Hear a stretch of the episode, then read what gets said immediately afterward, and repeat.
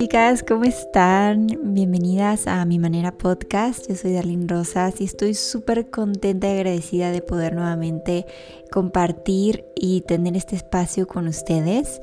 Hoy mientras estaba meditando este podcast, me di cuenta de lo bendecida que estoy y me siento por poder compartir digamos, mis etapas, eh, lo que he pasado, situaciones, tanto buenas y malas con otras personas y que pueda de alguna manera ayudar o de repente darles un poquito de claridad ante algunas situaciones que quizá no entienden, como en mi caso pasaba, y de repente hacerle las cosas tantito más fáciles o más ligeras.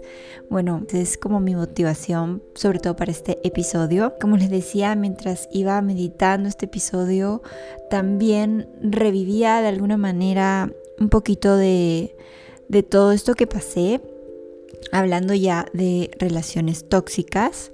No es algo como que ahora me duele eh, revivirlo porque ya lo he trabajado muchísimo, pero pues sí, de alguna manera recordarlo, digo, wow, tanto he avanzado, porque definitivamente ahora no toleraría en lo más mínimo ninguna situación parecida a la que ya he vivido pero en su momento sí y, son cosas que pues te van enseñando, te van fortaleciendo y te van dando mucha más claridad de, lo, de la persona que eres y la las personas con las que te rodeas. Entonces a veces eh, soportamos o aceptamos estas situaciones porque justo no tenemos esa claridad y pensamos que así es la vida, que así es el amor y no nos damos cuenta que realmente son creencias que tenemos que de repente no vienen de nosotros, sino vienen hasta incluso de un, de un dibujito o de alguna novela que hemos visto y pues se nos quedó. Una relación puede hacernos ver el más hermoso arco iris, pero por el contrario puede hacernos entrar en la peor oscuridad. Por eso hoy te voy a compartir cinco puntos que he aprendido y que te pueden ayudar a ti a salir si es que estás en una relación tóxica. Y bueno, más voy a, compartirles como mi experiencia en cuanto a parejas, pero sí es verdad que relaciones tóxicas, pues en general, ¿no? O sea, hasta con nuestra familia, con nuestros amigos y amigas, podemos llegar a tener relaciones tóxicas. Entonces quizá también estos puntos te pueden ayudar mucho a identificar eh, si estás en esa relación y bueno pues eh, de la familia es un poco más complicado alejarte, pero sí puedes poner límites. Así que es importante por lo menos saber en dónde estás. Y el primer punto es identifica si es amor o es pena. Y voy a entrar un poquito a contarles mi primera experiencia amorosa tóxica. Lo viví súper chica cuando tenía 18 años. Fue una relación muy tormentosa. Fue mi primer noviecito. Eh, que conocí desde los 16. La verdad es que me parece hasta el punto muy curioso el haber podido permitirme en su momento vivir una relación así porque yo nunca he tenido como base o como imagen relaciones parecidas. Mis papás se aman muchísimo. Siempre les digo que son como periquitos australianos que están juntos, se respetan. Y esta relación fue todo lo contrario a a lo que viví desde siempre. Este chico pues yo estaba súper ilusionada, lo normal, ¿no? Cuando es tu primer noviecito, no ves la realidad, solamente ves como que, te gusta y, listo, ¿no? No ves lo, lo serio que puede ser relacionarte con personas que quizás están demasiado dañadas.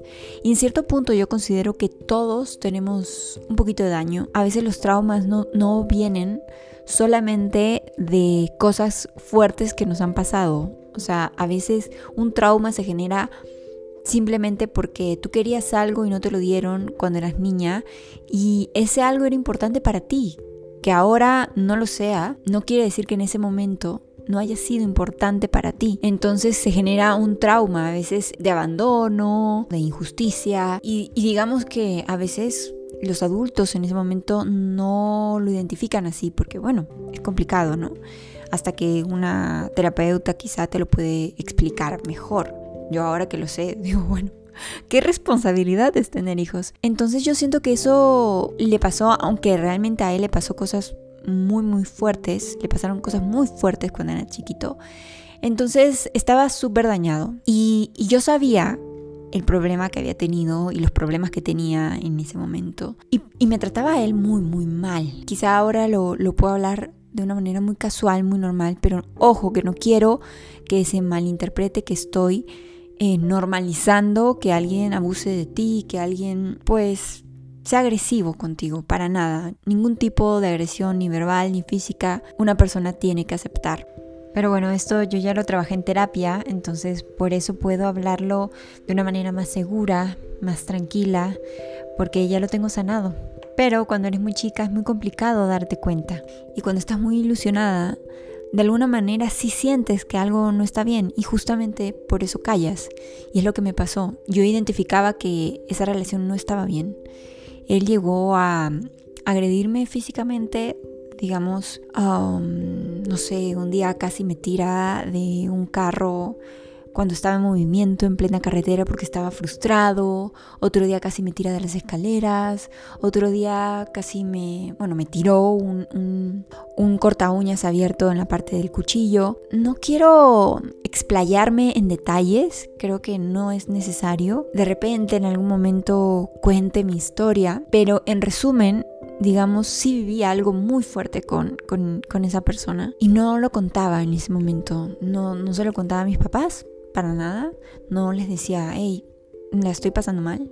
Sí, ellos veían que yo había cambiado, notaban de que yo me había vuelto muy agresiva. Eh, a veces, no sé, me peleaba con él y terminaba tirando todo lo que encontraba en mi cuarto. O sea, ellos entraban y todo estaba tirado en el piso. O un día estaba discutiendo y agarré el celular así, sin pensarlo, así por puro impulso, y lo tiré por un puente. Entonces, sí, digamos, él estaba mal, pero algo dentro de mí, definitivamente para aceptarlo y para vibrar en, en, lo mismo, porque al final, si estaba con él, era porque algo nos estaba espejando. Yo también estaba mal. Y a pesar de que no había vivido cosas parecidas a él, yo había vivido una infancia muy bonita, muy sana, en, en la manera de, de, lo que se pudo, algo en mí no estaba bien, definitivamente. Mi propio amor no estaba bien. Entonces, ¿qué pasaba? Que yo sentía mucha pena por él al momento de saber toda su historia, al momento de, de identificar todo ese problema. Yo sentía que tenía que curarlo, tenía que sanarlo, tenía que acompañarlo, tenía que estar con él. Porque, ¿Por qué? Porque pobrecito, todo lo que ha vivido y pues yo he vivido una infancia muy saludable, entonces yo lo puedo sanar. y eso, luego ya con los años, cuando fui como meditando el por qué yo tenía esa, esa misión, digamos, de tengo que sanar a una persona que está rota, tengo que curar a alguien que está herido, yo decía, ¿de dónde saqué todo eso? Porque de mis padres no. ¿De dónde saqué todo eso? Y un día estaba en internet y justo me apareció un dibujito de Candy. Y me acuerdo que ese dibujo lo veía cuando era chiquita. Sé que es un dibujo muy antiguo, pero en, en Perú lo pasaban en un canal. Y yo lo veía, yo era fan de ese dibujo. Y me salió un capítulo en donde, bueno, para las que han visto Candy y si no, pásense un poco a verlo para que, para que puedan tener la idea si pueden. Candy era una chica huérfana, súper trabajadora, como lo dicen aquí en México, luchona, de que salió del hogar de Pony y trabajó desde muy chica. Y bueno, eso me gustaba, me gustaba, me identificaba mucho con el personaje de, ser tan luchona, ¿no? De tan chica, estar como esforzándose para mejorar. En ese, hasta ese punto, yo me identificaba con ella. Pero sus relaciones eran súper tóxicas y, lo ponían como si fuera wow. Por ejemplo, en una escena estaban peleando ella con Terry. Terry era como uno de los amores de ella. Y, y, estaban discutiendo y él la cachetea. Y ella le dijo, malo, eres muy malo. Y luego él la agarra y la besa. Y sale un montón de colores alrededor de ellos. Y ella levanta su piernita, ¿no? Como toda ilusión. Y me acuerdo que cuando era chiquita, el sentimiento que tenía de esa escena es como, ¡ay, qué bonito! La besó, pero no pensé como, ¡ay, qué tóxico, ¿no? Porque eso no piensas, ¿no? O sea, como te acaba de pegar, te besa y tú te dejas. ¿Qué te está pasando, no? Y eso pasaba muy constante en ese dibujito. Creo que también pasó algo así con Anthony, que fue su primer, primer amor. Entonces, como que como que ya ahí nada más tienes mensajes claros de que el amor, pues, tiene que soportar, o sea, si estás enamorada, si estás ilusionada, ok, todo bien. Tienes que soportar también, pues, esas agresiones, ¿no? Porque si esa persona está enfurecida, frustrada y todo, pues ahí está la novia al lado para soportar eso, porque al final un beso, o sea, un cariñito, algo, tapa todo lo asqueroso que pudo haber sido la persona contigo unos segundos antes. Luego tenemos las novelas, las novelas. Yo veía muchas novelas cuando era chiquita porque mis papás trabajaban mucho y, a veces me solían dejar con mi abuelita y mi abuelita súper novelera. Entonces se veía todas las novelas de María Marimar, María la del barrio. Y, y recuerdo también de esas novelas que por ejemplo venía Luis Fernando de las Casas. Y, estaba todo borracho y le insultaba y le trataba mal. Y ella, ay, Luis Fernando, te amo. Y que no sé qué. Y, y, él hasta como que la, la zamaqueaba, la empujaba y luego la besaba. Y era como, ay, qué bonito todo, ¿no? Y es como, en serio, o sea, ahora es como muy, muy, digamos, no es fácil, pero ahora yo siento que estamos más conscientes, ¿no? O sea, de cuando vemos ese tipo de contenido, ponemos límites. Y si de repente nosotros no, en comentarios, otras personas que lo ven sí lo dicen. Entonces como que te hacen ver a ti que, oh, ok, esto no está tan bien, ¿no? Pero pues en las novelas y dibujitos pues, mm, no, de antes sobre todo, pues no, no, había ese acercamiento, ¿no? Esa, esa forma directa de cómo las personas podían comentar que eso no estaba bien, ¿no? Para que otras personas lo pueden identificar. Y digamos que mi mamá mm, veía que era dibujito y, pues ya estaba viendo dibujito, pero Mm, quizá no, no vio el contenido exacto de que traía ese dibujito. Yo creo que un poco vino de eso, porque después no logro identificar el por qué yo tenía tanta mm, necesidad o tan fuerte la misión de curar y salvar a cada persona dañada que, que aparecía en mi vida disfrazada de amor. Porque sí, yo si algo debo de aceptar es que elegí muy mal a las personas con las que tuve pues una historia de amor. Mm, no elegía como a chicos tranquilos, estudiosos. No, yo elegía al típico chico con pinta de malo que se notaba de lejos que te iba a romper el corazón. Literal. Así. No, no elegía como alguien que que se veía como muy inocente. No, me gustaban los chicos, sí, malos. Y con pinta de malos. De repente no todos eran malos, aunque dañaditos sí estaban. Y yo ya dañadita en, en un punto también, porque si algo tengo claro ahora es que nuestras parejas son nuestros reflejos. Y si yo me reflejaba con esas personas y si yo vibraba en la misma frecuencia de esas personas, ah, algo tenía. Y sí, sí lo sé y por eso mismo he trabajado años, años en mí, en esto, para poder vivir lo, lo más sana posible y más alejada de esa toxicidad. A veces mejor, a veces no tanto. Estamos aprendiendo, estamos creciendo. Lo importante es eso, darse cuenta. Despertar. Para mí esa es como la palabra despertar, darse cuenta de dónde estamos, cómo nos estamos relacionando y cuando ya eh, lo tenemos claro, decidir es el segundo paso.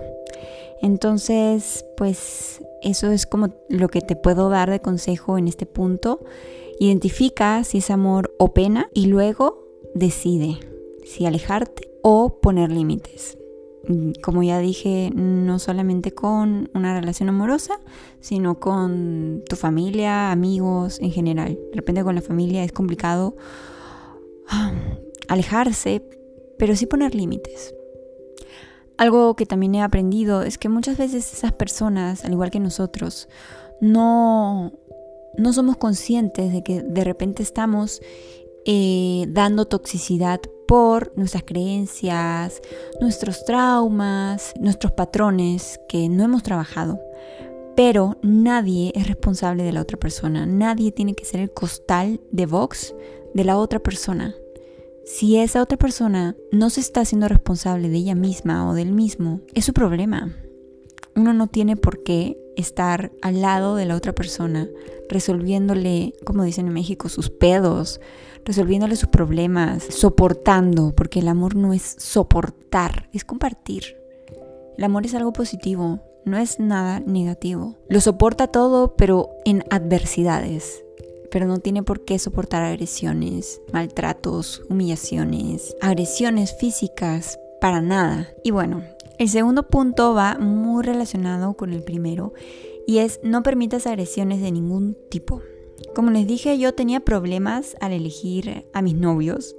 Elegía chicos con problemas.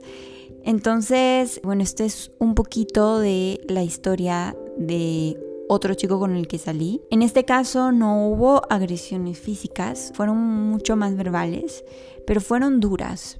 Con esta persona estuve mucho más tiempo. Y sí, fueron varios, varios momentos, situaciones, años de caer en lo mismo, en caer en estas humillaciones verbales, en, en, estas agresiones verbales en general.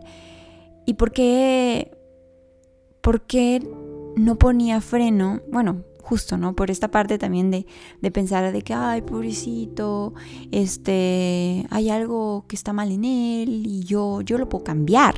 Ahí también está el, yo lo puedo cambiar, yo puedo cambiarlo, yo lo puedo sanar, yo lo puedo curar, yo no, o sea, es como que uno crece y toma el síndrome de, de la psicóloga con los novios con los que estás, pues así, yo literal sentía que vivía todas mis relaciones amorosas, ¿no? Como yo puedo ser que este chico sea un chico bueno. En vez de elegir a un chico bueno directamente, no. Yo elegí a los malos para transformarlos en chicos buenos, no sé.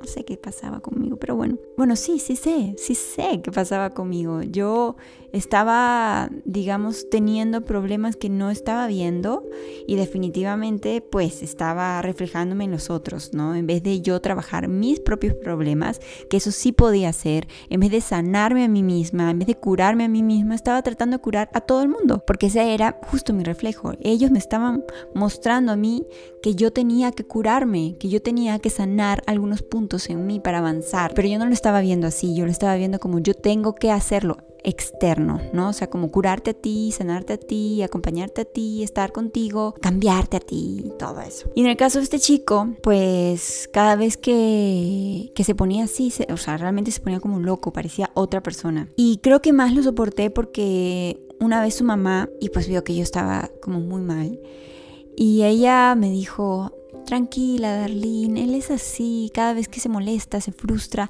dice cosas que no siente, pero eso no quiere decir que no te ama, solamente que él es así, como que tiene sus momentos en el que suelta todo y dice cosas y se inventa y luego, luego ya, ya se le pasa y, te, va a seguir amando como, como siempre. Entonces, cada vez que nos peleábamos, eso yo sentía, ¿no? Como que, ok, ok, ok eh, nos estamos peleando, pero él me ama, solamente está como en su crisis de, de, pues de frustración, de enojo y está diciéndome cosas que no siente, pero él me ama. Y de alguna manera lo toleraba mejor, ¿no? Como que, ok, él me ama, solamente está frustrado. Él me ama, pero está así. Hasta que mm, un día fui a misa. Dios es todo para mí. Él es mi amigo, mi socio, mi hermano, mi papá, mi confidente, es todo. Y uno puede estar muy cerca a Dios, pero a veces uno no escucha, justo por sus traumas, por sus patrones, por, por sus creencias, uno no, no escucha. Y yo sé que Él me estuvo diciendo de muchas maneras como, Darlene, despierta, no está bien el camino que por el que te estás moviendo, te, te está haciendo daño, o sea, sé, sé que lo, lo hizo, pero también llegó un punto en que ah, fue muy duro porque yo estaba súper confundida. Y en esa transición de confusión, sí es verdad que también me sentí como alejada de él. Pero luego me di cuenta que la que se alejó fui yo y no fue él el que se alejó de mí. Él siempre estuvo conmigo, cuidándome. Y yo siempre le pedía como, por favor, necesito estar más cerca de ti, por favor, eh, llévame más junto a ti. Tengo una canción que, que de hecho es como muy cercana para mí, Dios, y yo sé que la cantante que lo hizo, de hecho lo escribió para él. La canción se llama Llegar a ti de Hasi Velázquez, se lo voy a poner un poquito.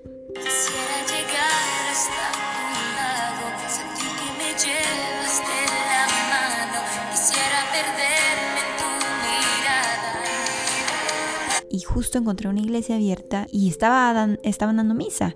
Y entro justo cuando el padre estaba leyendo la liturgia y hablando un poco, ¿no? Sobre eso, sobre esa parte de la Biblia. Y wow, cuando dijo este fragmento dije, oh, esto es lo que necesitaba escuchar. Así que ah, se los voy a leer por si les sirve también a ustedes como a mí me sirvió.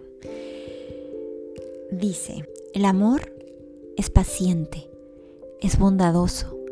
El amor no es envidioso, ni jactancioso, ni orgulloso. No se comporta con rudeza, no es egoísta, no se enoja fácilmente, no guarda rencor. Dije, claro, el amor no es nada negativo. ¿Por qué estoy viviendo un amor así? ¿Por qué estoy viviendo un amor que me está dañando?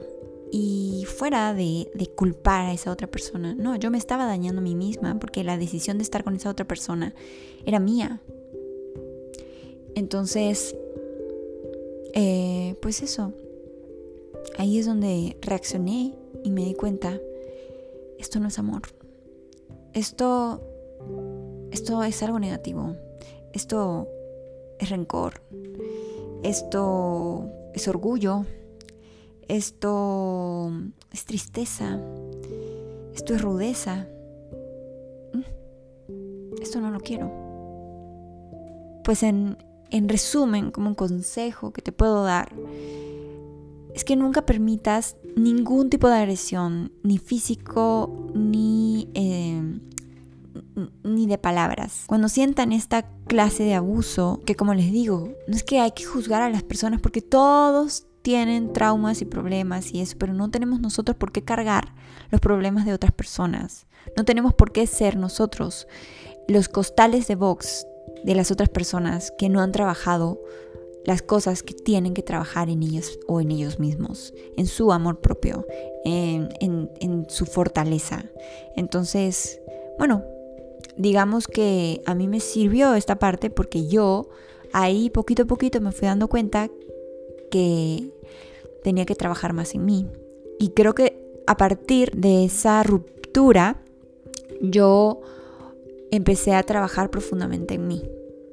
Porque hasta ahí, poquito antes de eso, yo seguía como que, ok, ya eh, noté que esto no está bien para mí, pongo mis límites, pero tengo esperanza todavía de que puedas cambiar. Y este, y ya, luego me di cuenta que no, que la que tenía que cambiar era yo. Y ahí empezó todo mi trabajo interno, que pues hace muchos años ya, cinco años, seis años de eso. Y ahora vamos con el tercer punto y es no te dejes engañar. No es amor, es chantaje. Y este punto siento que es como ah, de los más comunes Siento que hay personas que suelen disfrazar sus chantajes con amor, sus inseguridades con interés. Me acuerdo de una situación que pasé con el primer chico que les conté y no es que haya tenido solo dos novios, solo que siento que mm, es como que los que más resumen eh, estas, este tema, porque con los dos, digamos, he vivido mucha intensidad sobre, sobre esto. Los otros, sí, fue algo como tóxico, pero casi no había durado mucho con ninguna relación, e, excepto con ellos dos. Entonces, me acuerdo que con este primer chico pasaba cosas muy locas. Por ejemplo, yo salí a trabajar, yo trabajo desde muy chica, como les conté en los dos episodios pasados, y a veces llegaba muy tarde a mi casa porque trabajaba como modelo y a, veces hacía sesiones en donde duraba mucho más. En ese momento también hacía decanías, que en otros lugares se dice anfitrionajes. Entonces tenía expos que tenía que cubrir, todo el día andaba full. Entonces eh, él me agarró con esta parte de que, ay, por favor, yo me preocupo muchísimo por ti. Entonces cuando tú llegues a la casa, que máximo tiene que ser como a las diez y media, once, me llamas desde tu casa. Porque si no, me voy a tener que tomar una pastilla para dormir porque voy a estar tan preocupado que no, puedo, no voy a poder dormir. Y yo me levanto muy temprano para la universidad, entonces necesito tomar esa pastilla. Y yo, como él sabía perfectamente que a mí me afectaba muchísimo que él tomara pastillas, entonces yo vivía tensionada, como que quería correr todo el tiempo para llegar a la casa antes de la hora y poder llamarlo para que no se tome la pastilla, porque luego me decía que no le hacía efecto una y tenía que tomar dos. Y entonces yo. E, el solo sentir como que esta presión y esta angustia, como esta culpabilidad cuando no llegaba temprano y le marcaba y, me decía, ay, es que ya me tomé la pastilla y me hablaba como todo atontado. Entonces, uff, me sentía súper culpable por eso. Y ahora lo, lo veo, ¿no? Y digo, bueno, seguramente o quizá no había tomado la pastilla, pero me hacía esa voz para que yo me sienta culpable que para la próxima vez sí tenga cuidado en llegar más temprano. Él disfrazaba su chantaje, digamos, con preocupación. Y yo con eso me sentía como, ay, es que, es que pobre, sí se preocupa tanto por mí porque me ama, que tiene que tomar pastillas para dormir. Y en realidad no era así. O sea, quería controlarme, quería que yo llegara una hora porque no soportaba que quizá yo esté en la calle, conociendo otras personas quizá, y él esté durmiendo temprano. Tenía que tenerme controlada hasta el punto de que o me tomo dos pastillas o vienes temprano. Y otro punto que también eh, se disfraza mucho con el tema del amor, ¿no? Pero que en realidad es chantaje o celos.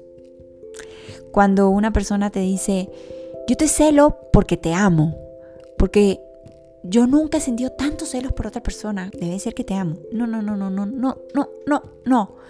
Celos no es igual a amor. Ya hemos conversado de que el amor es algo positivo y los celos no están dentro del amor. Los celos sinónimo de inseguridad. Y una persona que te cela es una persona insegura de sí misma, una persona que no confía en ella. No es que no confía en ti, es que no confía en ella, no confía en nadie. O sea, no es algo personal, es algo que esa persona no tiene trabajada. Entonces, si te cela mucho, mucho, mucho, mucho, es porque desconfía mucho, mucho, mucho, porque tiene mucha, mucha inseguridad. Entonces hay que tener cuidado con eso. Que no, no es verdad que una persona te cela porque te ama tanto. No, una persona te cela porque está muy insegura.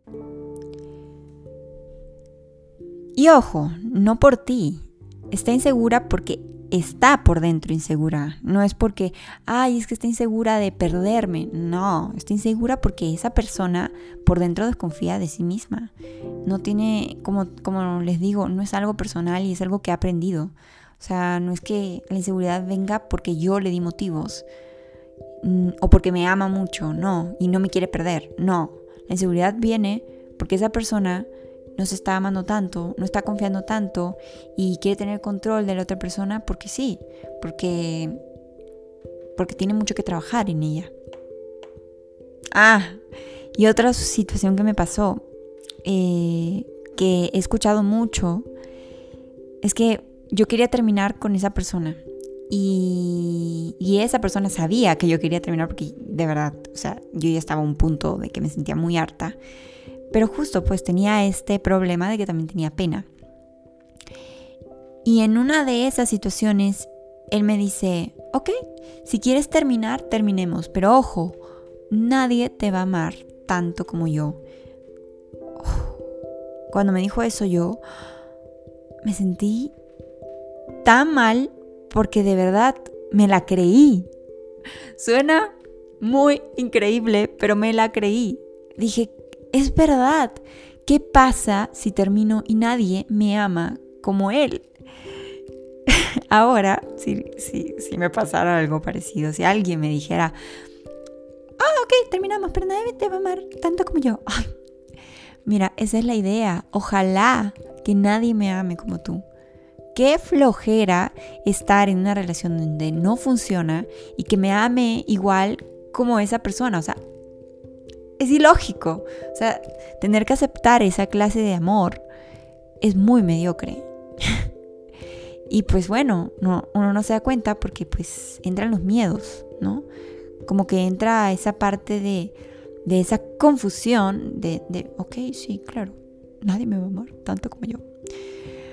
Así que eso les quiero decir, para finalizar este punto, que si alguien les dice, ok, pero nadie te va a amar tanto como yo, mira, es la idea, mejor, mejor no encontrar a alguien que me ame como me amas tú. Y otra cosa, yo, yo me voy a amar más que cualquiera. El siguiente punto es que no te quite tus alas. Cuando uno está enamorada o ilusionada, a veces puede cegarte. Y saben, una relación no te va vaciando, no te hace sentir triste. Tampoco, ojo, tiene que hacerte feliz. Una relación es para compartir momentos, vivencias, también te suma, te hace pasar momentos felices, como también puedes compartir con esa otra persona tus momentos tristes y sus momentos tristes. Y digo que no te tiene que hacer feliz porque esa es responsabilidad de cada uno de nosotros. Si una persona está vacía por dentro, por más que la otra persona se desviva en hacerla feliz, se esfuerce muchísimo en darle todo para que esa persona sea feliz, ese vacío no se va a llenar, va a seguir estando incompleta. ¿Por qué? Porque esa es responsabilidad de cada uno de nosotros y solamente nosotros mismos podemos llenar el vacío que podemos tener por dentro. Así que cuando una relación o esa relación te aleje de tu familia, amigos, de tus sueños, o que te prohíba trabajar, por más dinero que te dé, por más comodidades que te dé, porque te quiere sentir segura, porque quiere que estés al 100% con él, no te está respetando. Si esa persona se interpone en lo que tú quieres, por más pequeña que sea la razón, si una relación te quita tus alas, aléjate, porque con esa relación no vas a volar nunca. Porque eso es algo muy, muy fuerte e importante que aprendí con todo esto. No dejar que nadie me ame más de lo que yo me amo. Yo me tengo que amar mucho, mucho, mucho, mucho para que nadie llegue al nivel de amarme más que yo a mí misma. Y espero que, que también te pase a ti, que te ames muchísimo, muchísimo, muchísimo. Tanto que nadie llegue a amarte más, ni de cerca, a como tú te puedes amar. Punto es, si te pide que cambies, cámbialo tú a él o a ella. Hay personas que quieren estar contigo, pero no sé qué pasa que visualizan a otra persona en ti.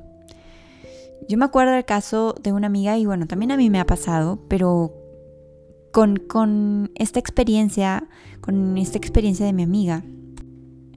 Y ya como llegando a este punto, sí hasta me da un poquito de vergüenza contarles esta situación que viví. Porque, porque me cuesta aceptar de alguna forma todo lo que acepté. O sea, lo poco que me amaba en ese momento. O sea, me cuesta aceptarlo. Y, de hecho eso es lo que he trabajado por estos últimos seis años, que bueno, ahora estamos en otro nivel de amor propio, pero eh, fueron muchos años y sigo en terapia porque sí, es necesario, importante, no es que tengas que tener un problema en específico para retomar terapia, no es que siempre estamos creciendo, aprendiendo y, y conociéndonos, ¿no? Entonces como que la terapia te guía. Pero bueno, eso es lo que trabajé muchísimo, esta parte de, de por qué me, me ponía en esas situaciones, por qué me espejeaba de esa manera, por qué me despreciaba. Porque en este punto sí em, sufrí desprecio, pero desprecio de mí misma, de parte de mí, porque yo aceptaba eso, entonces yo me lo hacía. Eh, pues eso es lo que pasó. Yo tengo el cabello castaño, siempre estoy muy delgada y pues un chico que le gustaba mucho el ejercicio y así me dijo, oye, pero ¿por qué eh, no entrenas más fuerte? Se te vería mucho mejor si como que tienes más nalgas, si tus piernas están más marcadas, si tus brazos más tonificados. Porque bueno, todas mis ex siempre han sido así. Y yo, ¡ah! ¿En serio? Mm. Y pues yo estaba chica y, pues el ego, supongo, en ese punto, ¿no? De que mm, yo puedo también. Y me puse a entrenar, me acuerdo que entrenaba muy temprano, cinco y media, seis de la mañana, porque trabajaba mucho, entonces era mi único horario. Siempre me gustó entrenar, eso sí, o sea, siempre, siempre, siempre, siempre.